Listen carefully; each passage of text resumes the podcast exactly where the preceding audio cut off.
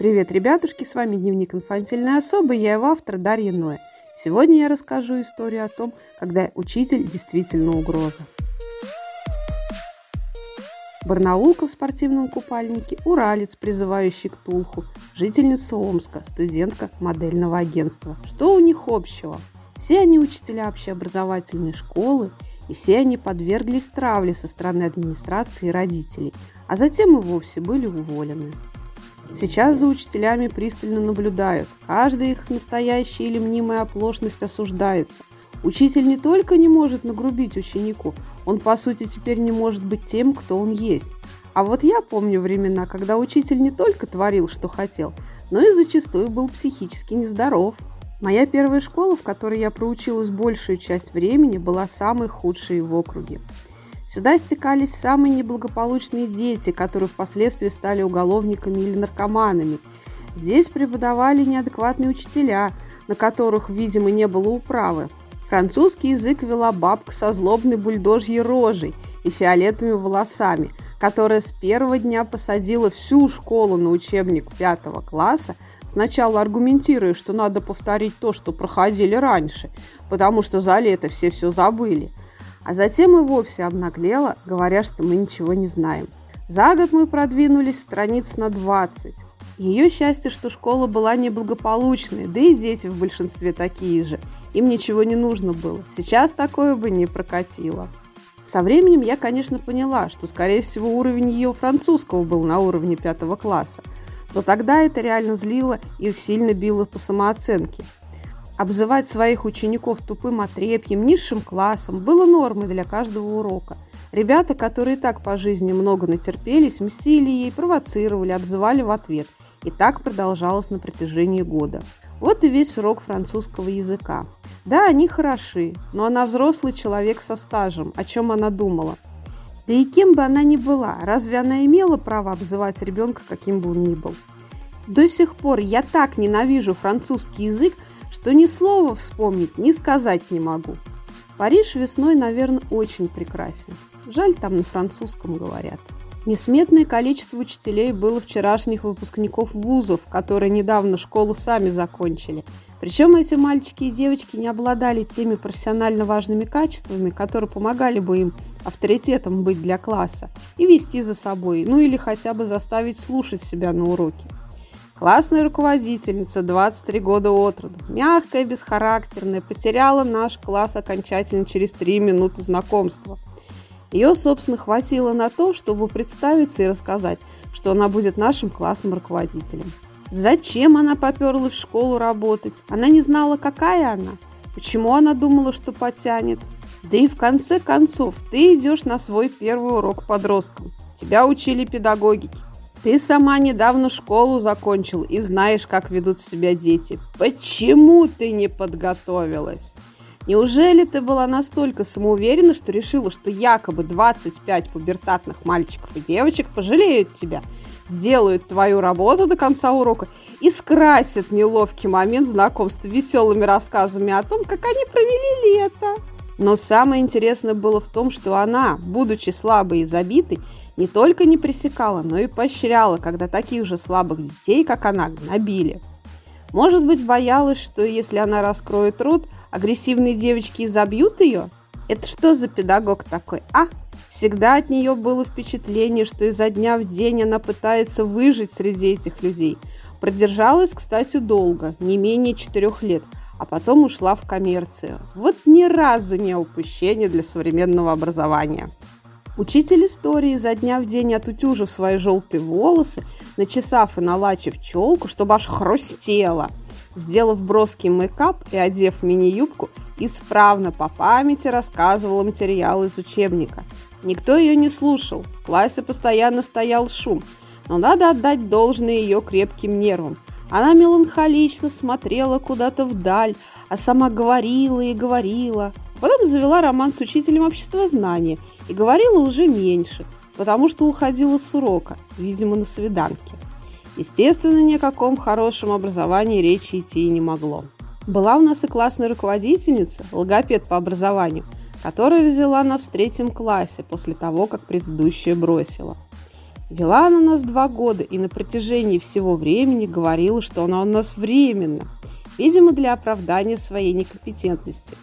Учила она средненько, а родительские собрания были посвящены преимущественно тому, что ее дочери необходимо выйти замуж. Но все бы было ничего, если бы она не воровала. В то время школьников кормили бесплатно. На завтрак чай и каша, на обед первое, второе и компот. И иногда в какой-нибудь из приемов пищи десерт, фрукт или сладости.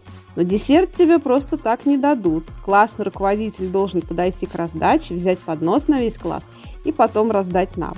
Она подходила, договаривалась, что возьмет десерт в класс и раздаст там. А нам говорила, что нашему классу не положено. Все вокруг жрали вафли и яблоки, а наш несчастный класс сидел и просто смотрел голодными глазами. Нам же не положено. Ну как так не положено, если вся школа ест? А это, на минуточку, были голодные 90-е, когда и дома жрать было нечего.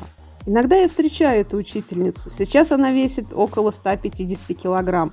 С трудом передвигается от подъезда до такси. Выглядит бедно, да и лицо счастьем не брызжет. Знаю, что у нее диабет и проблемы с суставами. Может, еще чего. Смотрю на нее и думаю. Ну что, нажралась наконец-то вафель-то халявно. Довольна теперь. Не здороваюсь, противно. Да и осадок остался, ведь она вела себя так, как будто за людей нас не считала. Таскала бы спокойно яблочки наши, да ела тихонечко. Но нет, ей же было все мало. Унижала, ставила себя выше других. Детей, если что. Но вот разве можно было так, а? Вспомнился, кстати, еще один логопед с лишним весом. Может быть, и в них это профессиональное. Правда, не из школы, а из детского сада. Уже тогда, лет в 35, она весила килограмм 130-150. У нее была огромнейшая грудь и роскошная привычка ставить тарелку на нее и есть. Она гордилась, что до сих пор еще девочка и не собиралась ничего менять в этом плане. Собственно, так и осталась верна она своим идеалам до сих пор. Но детей любила, хотя можно ли назвать любовью то, как она обзвала ребенка дебильным, причем при его же матери – но зато в глаза, честно, да. Молодец.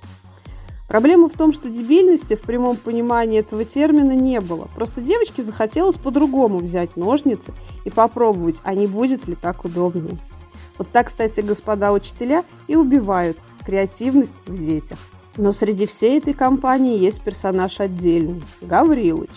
Он был учителем физкультуры, каким-то там спортсменом, а еще смуглым черноволосым красавчиком – а по совместительству педофилом и садистом. Заставить прыгать в какалочку, а потом облапать уже созревшую девятиклассницу было совершенно нормальным делом. Но мы в то время учились в начальной школе, и над нами он просто измывался. Чего только стоили его игры «Увернись от резинового мячика», когда он швырялся в детей этим самым мячиком. Сколько разбитых носов было уже не счесть. А показы Москвы – это когда за голову поднимают, или пиковые дамы, когда душат – а мы-то мелкие, нам же интересно и на Москву, и на пиковую даму посмотреть. Проработал он в этой школе не менее трех лет. Настоящая причина увольнения неизвестна. У меня, кстати, всегда были пятерки на его уроках. Моя мать подходила к нему и говорила, моя дочь заниматься физкультурой не будет. А он такой, хорошо. Спасибо, Гаврилович, кстати, за ожирение первой степени, от которого я с трудом избавилась. Так вот, ходили слухи, что как раз за растление малолетних его и уволили. Если сопоставить факты, он на долгое время пропал с района, а появился потом снова лет через 15. Возможно, и правда посадили или просто выкинули, я не знаю. Вижу его до сих пор. Ему уже за 50. Он создает впечатление невменяемого человека. Видимо, чувствует, что знакомый или помнит – все пытается познакомиться, отвезти к какой-то бабке в деревню за яблоками, да на баяне обещает сыграть. Почему-то сразу представляется картина из техасской резни бензопилой, когда чокнутое семейство истязает, а потом жрет несчастную молодежь. С моей подругой тоже пытается регулярно познакомиться. В окно машины скребется, что-то там мычит. Очень удивляется, почему она не хочет. А вы говорите, в купальнике учительница фотку выложила. Не бьют, не развращают, и на том спасибо. А если еще и учат, так вообще при жизни памятник нужно ставить. Я вот не думаю, что воры и садисты из моей школы получили по заслугам тогда.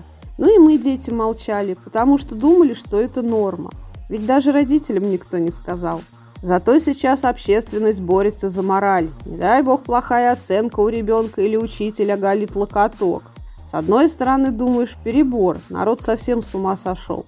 Но ведь и бесчинствуют сейчас те самые бывшие дети из 90-х, которые сами насмотрелись на неадекватных учителей. Ведь подобные ситуации не единичный случай. И теперь, будучи родителями, они пытаются защитить своих детей. Но, возможно, будучи травмированными с детства, они не отличают реальные угрозы от их собственных переживаний в прошлом. Вот так бумерангом все и возвращается. То учителя нас, то мы учителей. Вот только вот снова страдают невинные, а настоящие обидчики как жили, так и живут своей жизнью. И на яблоки с бананом девок молодых приглашают.